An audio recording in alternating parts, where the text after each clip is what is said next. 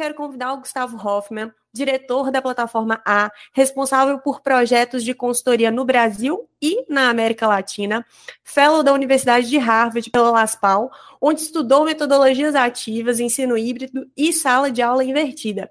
Ele foi diretor de inovação e internacionalização do Grupo Anima Educação, diretor acadêmico e do EAD do Grupo Alice Educacional e faz parte do comitê gestor do consórcio STEM Brasil, que capacita professores para a utilização de metodologias é, ativas de aprendizagem. O Gustavo vai apresentar para a gente hoje os resultados da pesquisa realizada pela Educa Insights e vai falar sobre o futuro da educação e o desenvolvimento de competências para o século XXI. Obrigada mais uma vez, Gustavo, por ter aceito participar conosco da jornada. Agora a palavra está com você.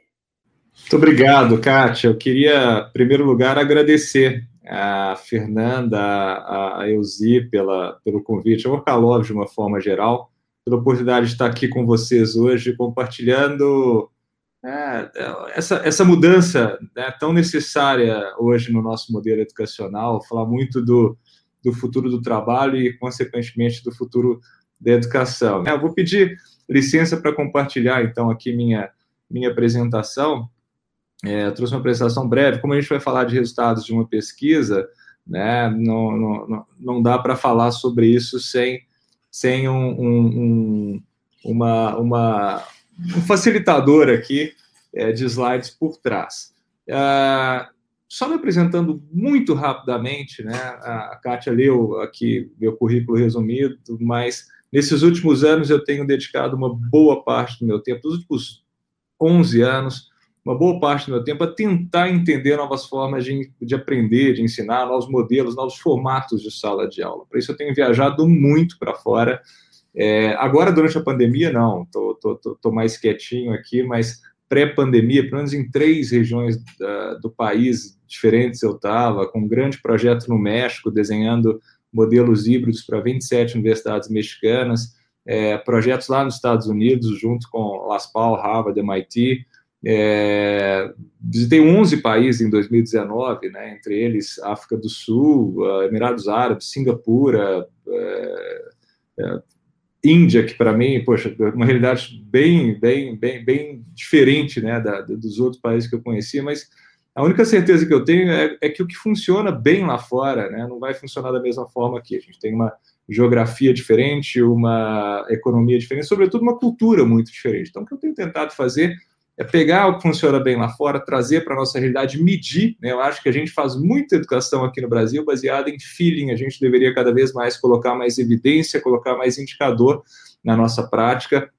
E é isso que eu tenho tentado fazer. O que funciona, o que não funciona, vamos colocar indicador, os alunos aprendem mais é, usando metodologias ativas com currículos por competência, é, uh, ficam mais satisfeitos, qual é a percepção dos professores, um pouco disso que eu tenho feito e a pesquisa que eu vou apresentar aqui hoje para vocês é mais um, uh, mais uma dessas minhas inquietações. Né? Poxa, a gente precisa de mais dados aqui no Brasil, daí fizemos uma pesquisa com a abrangência nacional para entender se o que a gente, se as competências que a gente está se propondo a, a, a ensinar, né, a nossa formação de competência, isso está aderente ao mercado de trabalho. Mas antes disso, eu queria falar um pouco sobre o futuro do trabalho. A Elzi já deu várias pinceladas bem interessantes aí. Tenho certeza que ontem também, é, né, vocês ouviram muito sobre isso, mas é, alguns dados importantes para nossa para essa nossa conversa, até com um preâmbulo aqui da, da pesquisa que eu vou apresentar. É, o Laboratório de Aprendizagem de Máquinas em Finanças e Organizações, é, Euzi até uh, mostrou uma das telas dela, mostrou, né, tentando predizer qual é a probabilidade de cada uma das profissões de serem substituídas por inteligência artificial. Vou, vou, mostrar essa tela novamente, mas essa mesma pesquisa estima que 30 milhões de empregos formais no Brasil, que, o que representa 54% hoje dos empregos formais, serão substituídos por máquinas até 2026. Nós não estamos falando de 2050, 2100. 2026 está aí, os alunos estão entrando no ensino superior agora, em 22, vamos formar em 25, 26. Né? Então, nós vamos desses alunos estão ingressando agora. Essa é a formação que a gente precisa é, entender que, poxa, as, as competências mais técnicas muito provavelmente vão ser substituídas por máquinas nos próximos anos. A McKinsey traz um número muito parecido com esse do Lanfo, da UNB. A McKinsey estima que 60% das atuais atividades de trabalho são tecnicamente automatizáveis. Né? Então, é, isso não quer dizer que os postos de trabalho atuais vão acabar, mas tecnicamente 60% do que as pessoas fazem hoje são tecnicamente é, automatizáveis. A Dell fez uma pesquisa muito interessante com o Institute for the Future, estimando que 85% dos trabalhos que existirão em 2030, que também está aí, nós estamos falando de um futuro tão distante assim, ainda nem foram inventados. Ou seja, nós estamos formando alunos para fazerem, não sabemos exatamente o que. Né? Sabemos é, que muita gente pode falar, poxa, eu sei, eu estou formando engenheiro para fazer engenharia. Legal, mas a pesquisa da LANF mostra, é, do, do LANF, do laboratório da, da, da UNB, mostra que é 79%, por exemplo, que hoje fazem engenheiro civil, provavelmente vai ser substituído por máquinas. Né? Então, a gente está formando pessoas para exercerem é, profissões diferentes das quais, daquelas para as quais foram formados e, e para profissões que ainda não foram inventadas. Né? É, 2019, é, participei de uma missão técnica do SEMESP, a, a, a, professora Bia Balena, que vai estar com vocês hoje, eu estou louco para ouvir a Bia também, é, com a experiência lá da, da, da UVA. É, a gente teve uma experiência na, na, em Singapura, na National University of Singapore, que é a melhor instituição no ranking asiático de instituições de ensino superior, e conversando com os gestores da NUS, eles estimam que os atuais egressos do ensino superior terão, em média, seis carreiras diferentes ao longo da vida. Não estou falando de seis empregos diferentes, não. Seis carreiras diferentes. Por isso, né, a Fernanda citou aí o lifelong learning, a, cerca de 38% da receita atual da NUS já é na vertical de lifelong learning, e eles estimam que nos próximos cinco anos mais da metade da receita da universidade já vem de lifelong learning e não de cursos de graduação é, ou de pós-graduação estanque, que você tem início e final. É, eles estimam que essa questão de pô, cinco anos de duração, quatro anos de duração, uma pós-graduação de um ano, um ano e meio, isso vai acabar, né? Não existe. Aprender é para a vida inteira. O que funcionou até uh, hoje ou até poucos anos atrás, de, poxa, com uma graduação, quatro, cinco anos, você está formado para essa isso vai acabar, né? Então, as instituições de ensino superior têm cada vez mais investir, uh, não só investir em uma vertical de lifelong learning, buscar formas de uh, fazer com que a formação seja para o resto da vida, mas, sobretudo, ensinar os alunos uma competência que eu acho das mais importantes que existem, que é aprender a aprender. Né? O Alvin Toffler tem uma frase que eu acho maravilhosa, é, que o analfabeto do século XXI não é aquele que não ah, seja capaz de ler e escrever, mas sim aquele que não seja capaz de aprender, desaprender e reaprender. Né? Então, isso é fundamental, inclusive vale para a gente. Né? O que nos trouxe até aqui, como eu já disse, não é o que vai nos levar adiante. Quando a gente olha para as competências do século XXI, o Fórum Mundial ah, tem uma lista, eu inclusive citou também, né, as, as, competências que são cada vez menos hard, são menos técnicas e cada vez mais socioemocionais, mais soft skills. Né? Provavelmente nos próximos anos as soft skills vão ser muito mais importantes. Então, capacidade de resolução de problemas, pensamento crítico, criatividade, que é tão tolhida hoje no nosso modelo educacional tradicional, liderança, é, capacidade de negociação, colaboração ao invés de competição, tomada de decisão, né, conseguir pegar informações é, para uma boa tomada de decisão, comunicação, e aí entra dentro de comunicação capacidade de expor com clareza as ideias, capacidade de argumentar, de contra-argumentar, de fazer uma apresentação, de escrever. Ou seja, essas são competências fundamentais para qualquer profissão. Tá? Ah, e essas competências que estão aqui dificilmente serão substituídas por inteligência artificial. Poxa, como é que a gente vai substituir criatividade ou liderança? Né? Então, é, é muitas dessas, dessas ah, competências que estão postas aqui, é, primeiro, são fundamentais para qualquer profissão, inclusive para aquelas que ainda não existem, muito provavelmente não serão substituídas por inteligência artificial e nenhuma delas, com raras exceções, estão presentes é, no nosso modelo de formação, no nosso modelo de ensino superior. Então, a gente deveria ter currículos e metodologias que privilegiassem essas competências que estão aí na tela. Essa é a pesquisa que o Zi já, já, já mostrou, né? E, e, aqui, aqui eu cito algumas profissões de nível superior, mas a, a, o Lanfo tem mais de uh, mil profissões que estão listadas ali. O que, que, eles fizeram? Eles pegaram o CBO, né, o Código Brasileiro de Ocupações, listaram várias é, profissões, né? Eu, eu, tenho quase certeza que são mais de mil, mas assim, são centenas de profissões que estão ali, sem dúvida nenhuma. É, desde pipoqueiro, babá, cuidador de idosos, e, e aqui eu listei algumas de nível superior.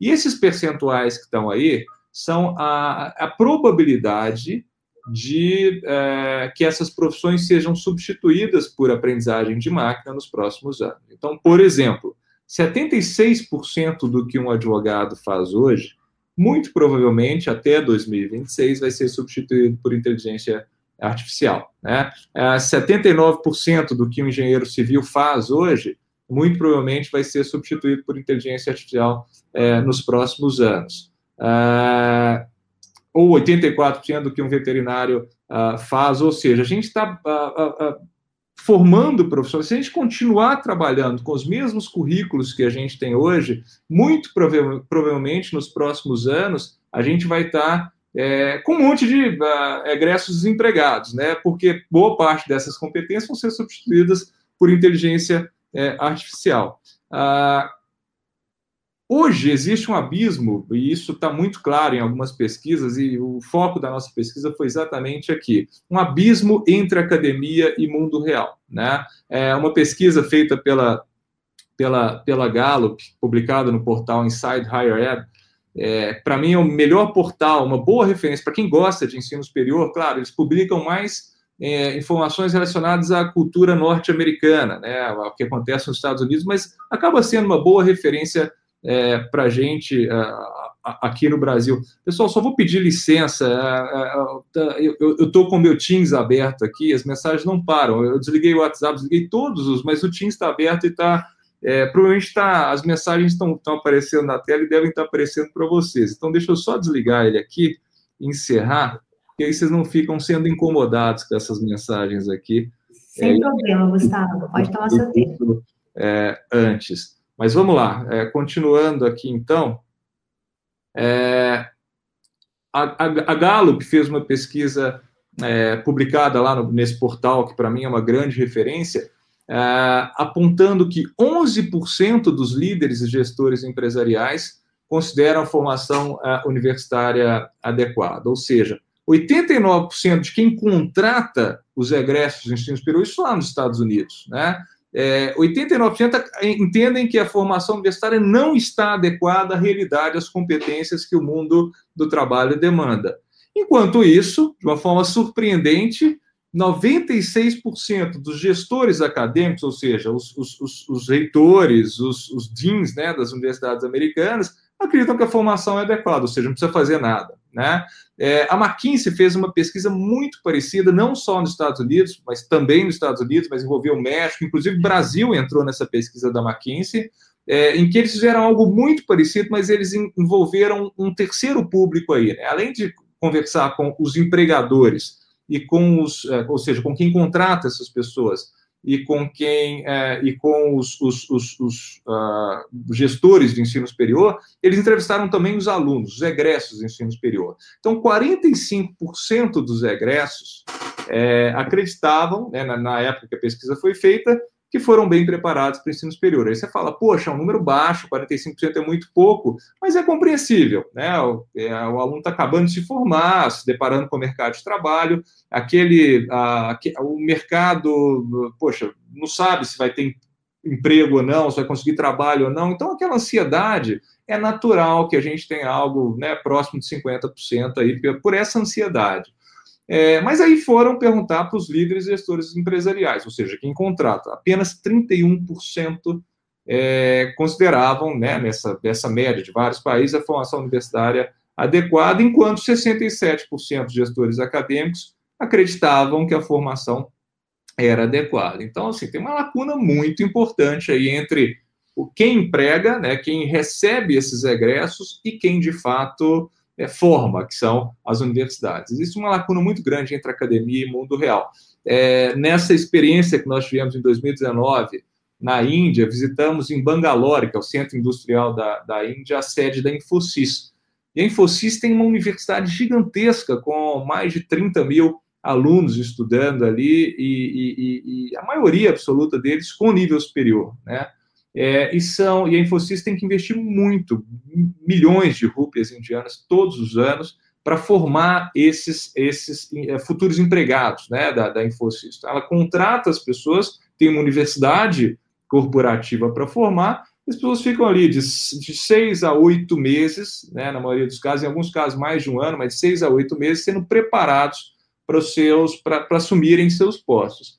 E aí a gente teve uma reunião com o diretor dessa universidade corporativa, que é gigante, né? mais de 30 mil alunos estudando ao mesmo tempo, uma rotatividade muito grande. É, perguntamos, eu particularmente fiz, fiz essa pergunta a ele. Poxa, mas o ensino superior indiano não prepara os alunos com competências adequadas para Infosys, quer dizer, a área de TI na Índia, que é tão bem conceituada, não prepara os alunos com competências adequadas para assumirem os postos, por exemplo, na Infosys, e ele riu, né, naturalmente, e falou assim: Poxa, se preparasse, a gente não precisa gastar é, esse tanto de dinheiro que a gente gasta com essa estrutura gigante que vocês estão vendo aqui, para a gente uh, preencher essas lacunas do ensino superior. Né? Então, poxa, isso, isso, é um tapa de luva na gente para falar, poxa, a gente, ou a gente muda imediatamente currículos, competências e metodologias de ensino, então uh, instituições não educacionais vão tomar lugar das uh, universidades tradicionais, né, que uh, exatamente por conta desse gap que hoje existe entre mercado e academia, é, tão, tão, tão claro nessas pesquisas. E o que, a gente fez? Uh, poxa, no Brasil não tem nenhuma pesquisa é, atualizada e feita exclusivamente no Brasil com essa abrangência, mostrando como está essa percepção do mercado e da academia. E aí, no final de 2020, é, eu, eu, eu conversando com o pessoal do Educa Insights, que hoje é a maior é, é, empresa de pesquisa é, educacional de ensino superior aqui no Brasil, falando, poxa, vamos fazer essa pesquisa, vamos rodar, acho que o ensino superior precisa saber é, como está a percepção em 2000 e foi final de 2020, início de 2021, e a gente publicou, primeira, esses dados saíram, foram, foram organizados ali em março, abril, né? Então, assim, pouquíssima gente já teve acesso a esse a esses dados. Eu vou apresentar aqui para vocês alguns deles, não dá tempo de apresentar a pesquisa toda, mas depois deixo um, um link para quem quiser ter acesso a, a, aos números na íntegra, é, poder acessar, baixar, é, porque acho muito importante essa discussão. Então, primeiro, os perfis é, que nós entrevistamos nessa pesquisa. O primeiro perfil foi os egressos, recém-formados no ensino superior. Alunos tinham acabado de se formar até um ano após a formatura. Esse foi o público do perfil um de várias áreas do Brasil, então a gente consegue ver aqui no mapa, né, de todas as regiões, claro, uma prevalência da região sudeste, seguindo é, mais ou menos a, a distribuição da, do número de matrículas hoje no ensino superior é, brasileiro, mas é uma representação de todos os, todas as regiões e de todas as áreas, né, de negócio, saúde, engenharia, tecnologia, ou seja, é, não vou falar de todos os dados aqui, mas entraram nessa pesquisa tanto instituições públicas quanto privadas. Entrou EAD, entrou híbrido, entrou presencial, tá? Com seus percentuais ali, é, é, claro, com, com, uma pequena diferença entre, entre, os percentuais, mas alunos de todos é, de todas as categorias, as modalidades de ensino, de, desde público e privado. Segundo público foram os gestores acadêmicos dessas mesmas instituições, né? É, ou seja, gerentes acadêmicos, coordenadores de curso, coordenador acadêmico, diretor acadêmico, reitor, né, e outros cargos que lidam é, diretamente com é, o projeto pedagógico institucional, e os projetos pedagógicos de curso, naturalmente. É também uma distribuição de várias regiões do país, mas muito parecida com a do perfil 1. E, por fim, empregadores. Né? Buscamos também, entrevistamos empregadores em todo o país, de várias áreas, né? Tecnologia, serviços, educação, varejo, construção, farmacêutica, por aí vai, e vários cargos, desde CEO né, até analistas, é, mas esses cargos deveriam ser lideranças imediatas, né, ou lidar diretamente com os egressos em ensino superior, ou serem responsáveis pela contratação desses, é, desses egressos. Então, poderia ser o analista de RH, ou então o gerente de RH, ou então o gerente, é, o superior imediato a essas pessoas, esses egressos que eram contratados por essas empresas. Então, esses foram os três perfis que foram entrevistados. E aí, a primeira pergunta, talvez a mais importante aqui, para esse nosso momento, é, é o nível de preparo para o mercado de trabalho. É aquela mesma, os mesmos dados da Gallup e da McKinsey, a gente perguntou também. E o resultado foi o seguinte: é, perguntamos para para os recém-formados, para os gestores acadêmicos e para os empregadores, qual o nível de preparo de um recém-formado no ensino superior para exercer a sua profissão. Entre os recém-formados, lembra que lá na McKinsey foi 45%, né? 62% é, entendem que tem um alto nível de preparo, ou seja, muito bom, acima dessa, da expectativa que eu, particularmente, tinha para essa pesquisa. Então, 62% dos egressos em ensino superior acham que foram bem preparados, tá? Entre os gestores acadêmicos, 69% entendem que os alunos têm um alto nível de preparo, ou seja, não precisa fazer mais nada no currículo. Claro, mais nada é até um exagero, mas alguns pequenos ajustes, mas o currículo está bem preparado, aderente à demanda, à realidade do mercado de trabalho. Quando fomos perguntar para os empregadores, que é o perfil 3 aqui na coluna da direita, apenas 39% dos empregadores entendem que o nível de preparo está alto. Ou seja, existe um abismo aqui entre a percepção de competência de uma formação dos empregadores e dos gestores acadêmicos. A gente deveria cada vez mais aproximar a academia do mundo real. E aí fomos entender outras variáveis também, uh, entender qual é a percepção em relação às hard skills, né, as competências socioemocionais e as, uh, desculpa, as competências técnicas e as soft skills, as competências socioemocionais. E aí perguntamos para esses três públicos também é, para o primeiro deles, né, por exemplo, quais são as competências que a faculdade mais ajuda a desenvolver? Né? É, a mesma pergunta foi feita para os três. É, entre os, os, os recém-formados, ou seja, o perfil 1, 61% entende que a faculdade foca mais, por mais que esteja a faculdade aqui, isso valeu para centro universitário, para universidade, todas as categorias, tá? É, 61% entendem que as hard skills é, prevalecem, ou seja, que ela mais ajudou a desenvolver competências técnicas do que socioemocionais. Quando a gente vai para os gestores acadêmicos, algo muito parecido, 57 entende que é mais hard skills do que soft skills, e para o uh, mercado, a percepção do mercado em relação à nossa formação universitária também muito parecida. A, a, a, é, o mercado entende que 60%, né, 60% das respostas é, entende que as faculdades, né, o ensino superior a, consegue formar mais competências uh, técnicas do que socioemocionais. E aí perguntamos para cada um desses públicos é, qual que era a impressão deles né, em relação ao mercado, ou seja, perguntamos para ele o que, que o mercado acha mais importante. Aí os alunos fa falaram para os egressos, disseram para a gente, 59% deles é, disseram que o mercado considera mais importantes as hard skills e é, do que as soft skills. Então, os alunos ainda não têm essa, essa clareza do que é mais importante né, para. Pra, ou seja, uh, segundo o aluno, até por isso a percepção dele em relação à formação é muito boa, porque está é, tá muito alinhado ao que ele entende que é mais é, importante, é 59 versus 61. É, agora, perguntando para o próprio aluno, né? O aluno acha que o mercado não vê isso com tanta importância, mas ele próprio ele entende que as soft skills são mais importantes do que as hard skills. E olha que interessante, a gente não esperava essa resposta, a gente achava que os alunos não tinham essa, essa clareza, né? Então, ele acha que o mercado não valoriza tanto, mas ele mesmo valoriza, isso é o que as respostas mostraram. Quando a foi para o segundo público, gestores acadêmicos, olha que interessante, 43% só dos gestores acadêmicos consideram que a faculdade ajuda a desenvolver mais uh, soft skills do que hard skills. Mas ele acha né, que o mercado considera mais importante 67% de soft skills. E quando perguntamos o que ele próprio achava mais importante, uma coisa é que a universidade forma, que é 43%. Mas e você? O que você acha que é mais importante? 71% disseram que é soft skills.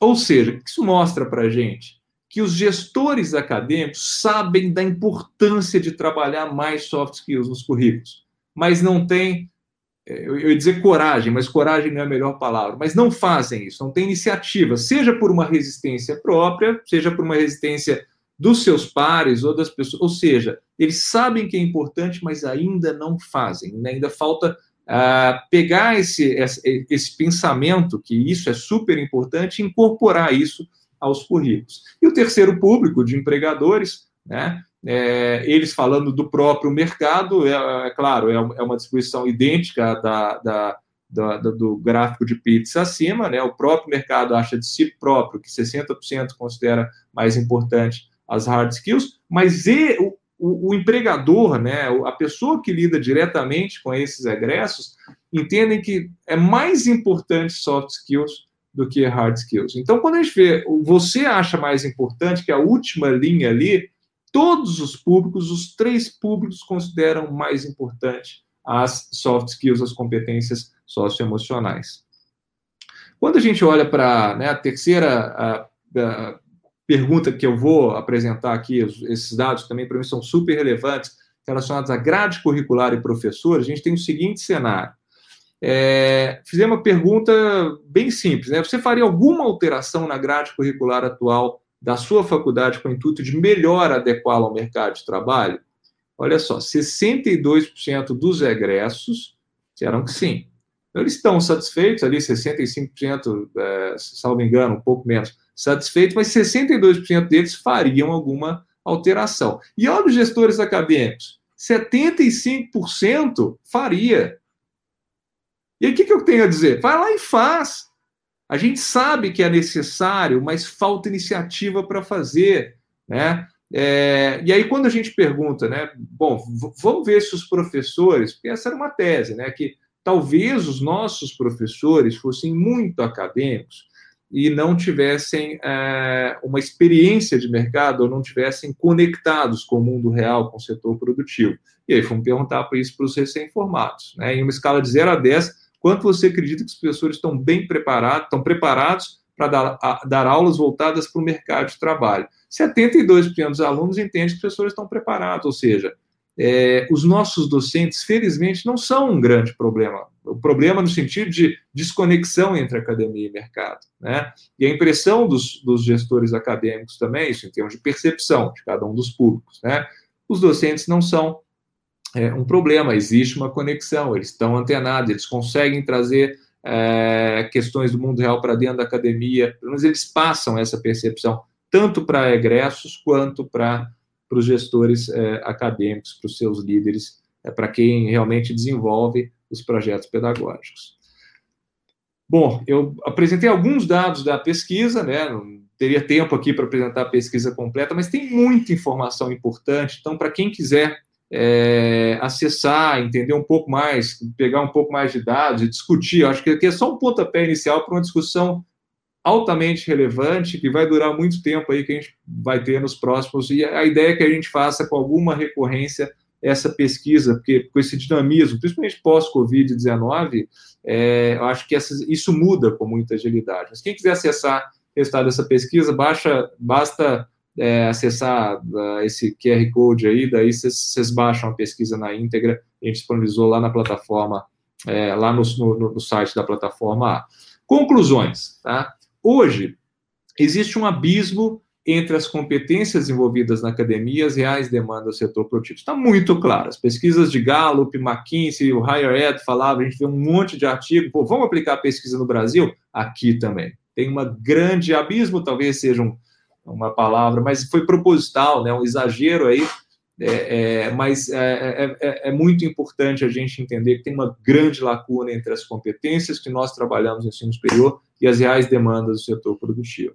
Nesse mundo né, vulnerável, incerto, complexo e ambíguo, que é o mundo VUCA, parece fazer muito mais sentido o modelo just-in-time do que o tradicional just-in-case. Ou seja, ao a gente ficar dando conteúdo atrás de conteúdo para os alunos, para se um dia, just in time, eles usarem, parece fazer muito mais sentido partir de problemas, né, de situações problemas, de projeto, de atividades hands-on, onde eles têm que resolver alguma demanda uh, do, do, do, mundo, seja do setor produtivo, de uma ONG, de uma prefeitura, é, do seu estado, da sua comunidade onde ele está inserido, né, de uma forma geral. E aí, um parênteses importante, até 2022, até o final do ano que vem, seria até o final de 21, mas uh, o CNE alterou para 22.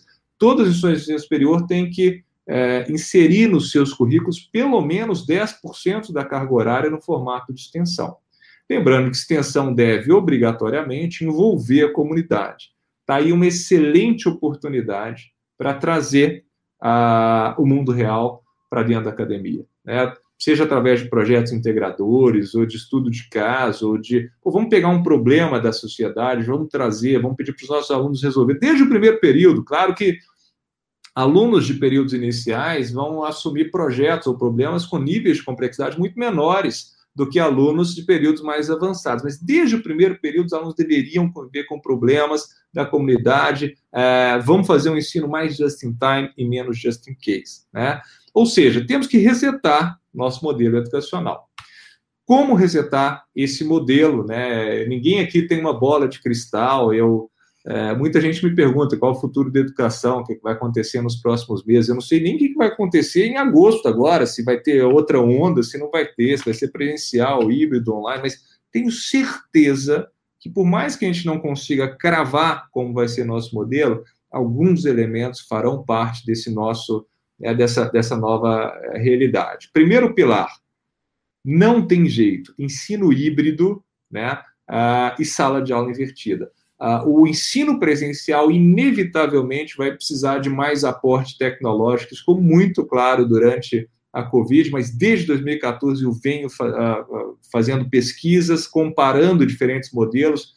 Fiquei em Harvard um ano e meio estudando ensino híbrido, sala de aula invertida e uso de metodologias ativas. Comparei aqui no Brasil três grupos durante seis meses: um grupo totalmente online, um grupo totalmente presencial e um grupo híbrido, o ensino híbrido funciona muito melhor se bem modelado, se bem planejado e se bem executado. E, importante, os professores, com raras exceções, não foram preparados para essa nova realidade metodológica e tecnológica. Então, há de haver uma formação, um investimento muito grande em formação de professores para tudo isso. Segundo pilar, menos ensino e mais aprendizagem. É estranho isso, né? Less teaching, more learning.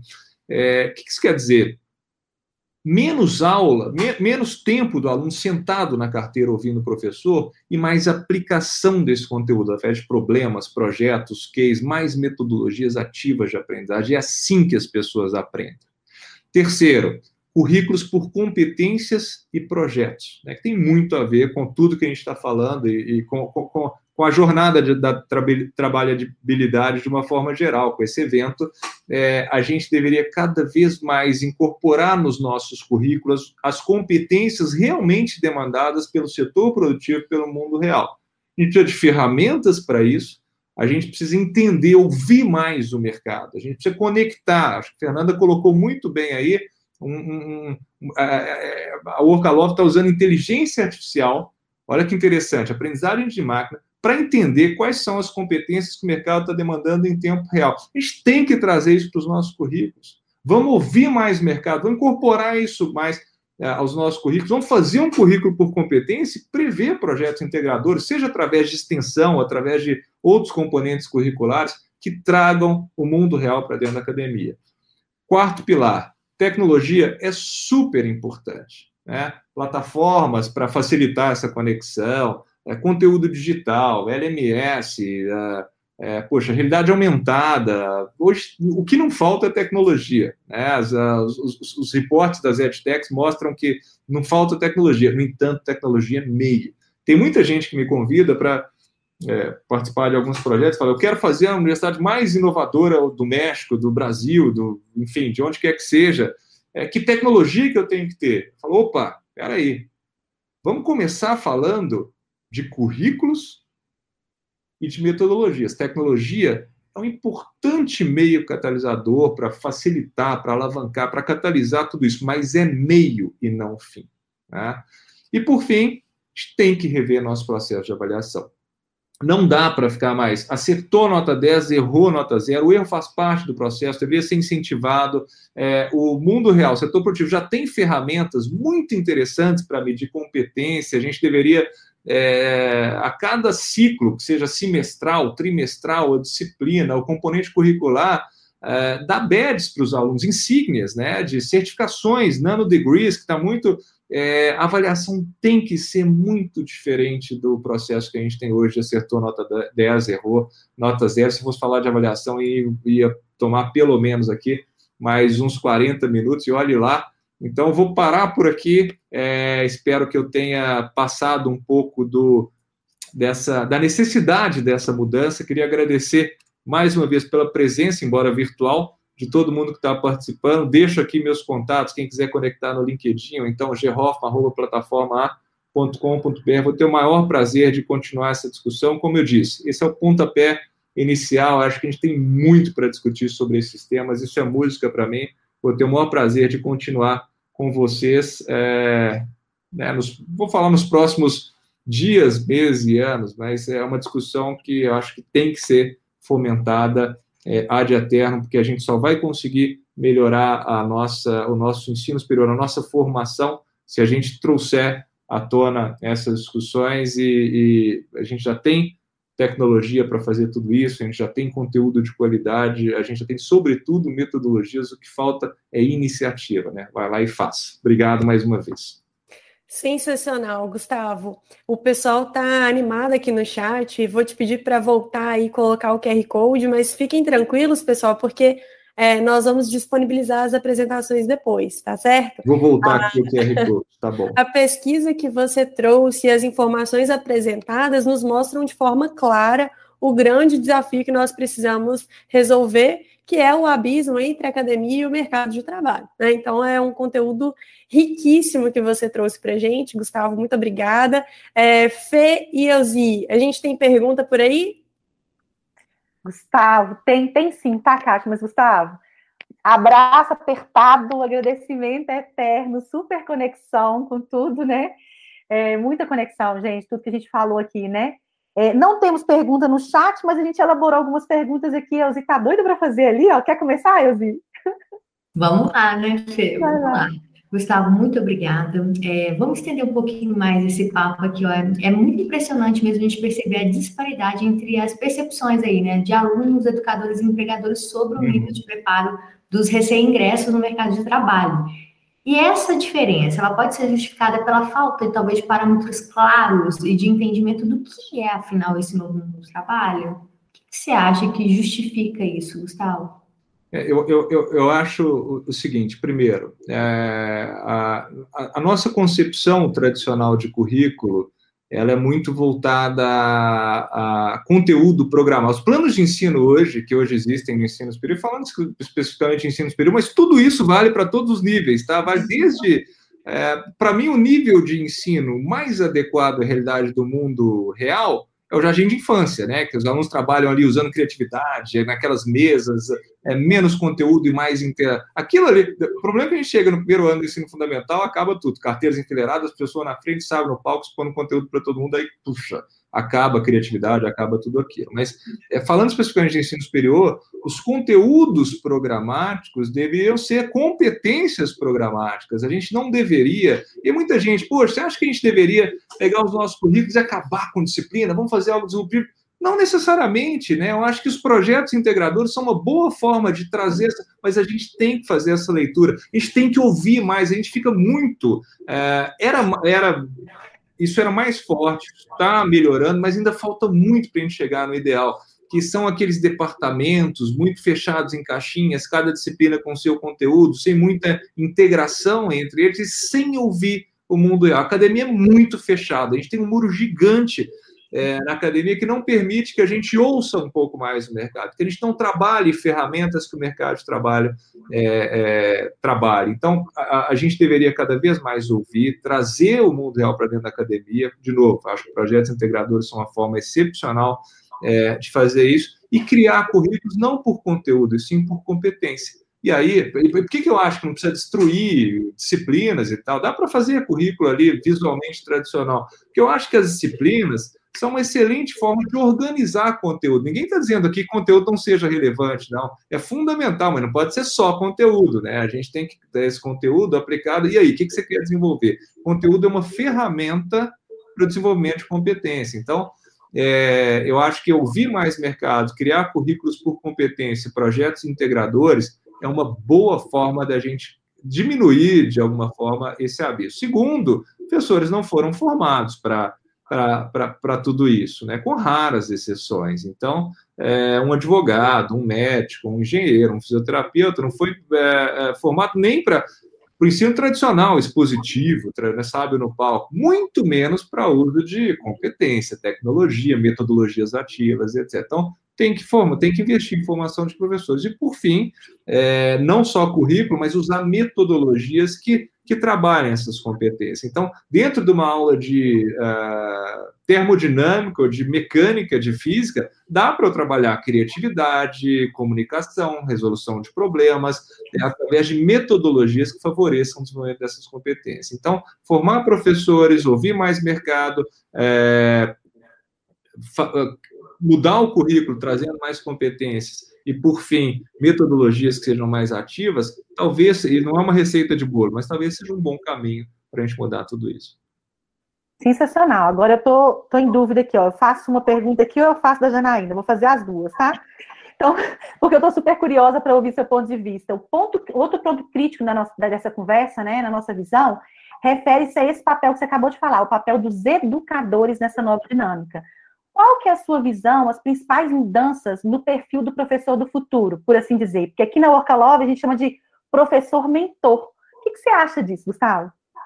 É, primeiro, muita gente me pergunta se o professor é, vai ser substituído por tecnologia nos próximos anos. E eu tenho, eu, e essa eu vou cravar, eu tenho certeza que não, tenho certeza que não, né? Não vou, não vou nem, essa não vou ser moderno, é, tenho certeza que não, gente. Agora, professores serão substituídos por professores que saibam usar ou lidar melhor com tecnologia. É fundamental a gente saber, ah, porque as tecnologias facilitam muito, catalisam, como eu disse, é meio, né? Mas é um meio importante que a gente tem que se adequar, claro, aos poucos, não precisa de da noite para o dia ser um, um, um super é, é, é, competente em todas as ferramentas tecnológicas digitais que existem, mas é importante a gente entender o que está disponível para alavancar, catalisar é, os, os, nossos métodos. Mas o professor no futuro, assim, se eu fosse professor do futuro, se eu fosse resumir, é, em inglês tem uma frase que é muito legal, soa bem, em português, é, mas eu vou falar em inglês, depois eu traduzo, né? Tem, o professor tem que deixar de ser uh, the sage on the stage para ser the guide on the side, né? Deixar de ser o sábio no palco para ser um guia ao lado do aluno, é o professor uhum. mentor, é o professor moderador do processo de ensino-aprendizagem. Isso eu acho que é o professor do futuro. Uh, ele pode não saber dominar todas as tecnologias, mas se ele souber do seu papel como moderador e não detetor de conhecimento, puxa, e daí já é um grande caminho. Sensacional, muita conexão com a nossa visão também. Vamos lá, pergunta da Janaína para a gente fechar, tá? Como você enxerga essas mudanças na perspectiva das empresas? Elas estão preparadas para profissionais com uma formação global? Elas não só estão preparadas, estão demandando isso, né? Isso fica claro, fica claro com todo mundo. Vocês devem conversar com essas empresas todos os dias. O robozinho aí deve estar gritando, falando que elas precisam da formação menos técnica e mais e mais soft, né? Como a Elzi muito bem colocou. Então, é, eu acho que elas não só estão preparadas, mas elas exigem isso. E, e claro, as formações técnicas é mais fácil para a empresa é, trabalhar essas questões técnicas voltadas a um determinado produto que ela tem, a uma especificação. É, é gente, de novo, é, vou usar uma frase aqui que é educação não é fábrica de parafuso, né? Que você coloca todo mundo junto para ter o mesmo resultado. É, vamos, vamos, vamos deixar que as pessoas desenvolvam suas competências, cada um tem uma individualidade, é, a educação não é o one size fits all, né? não é o mesmo, o mesmo para todo mundo, vamos deixar que cada um é, tem uma trilha diferente, é, consiga trabalhar as competências, que tem uns que são melhores em algumas coisas, nem tão bons assim em outras, isso não é respeitado no nosso modelo educacional, na empresa não é assim, então se a gente formar de uma forma mais adequada ao mundo real, ao mercado poxa, eu, eu acho que a gente a gente está preparando né, os, os, os, nossos egressos para atuarem de fato, porque as empresas não só aceitam ou, estariam preparadas, mas de fato demandam. Para mim é muito mais uma, uma exigência do que uma pertinência, digamos assim. Sensacional, Gustavo. Mais uma vez, muito obrigada, abraço apertado, como a gente fala aqui, de 20 segundos, bem apertado, de 20 segundos, bem apertado, de 20 segundos, bem apertado, de 20 segundos, bem apertado, de 20 segundos, bem apertado, de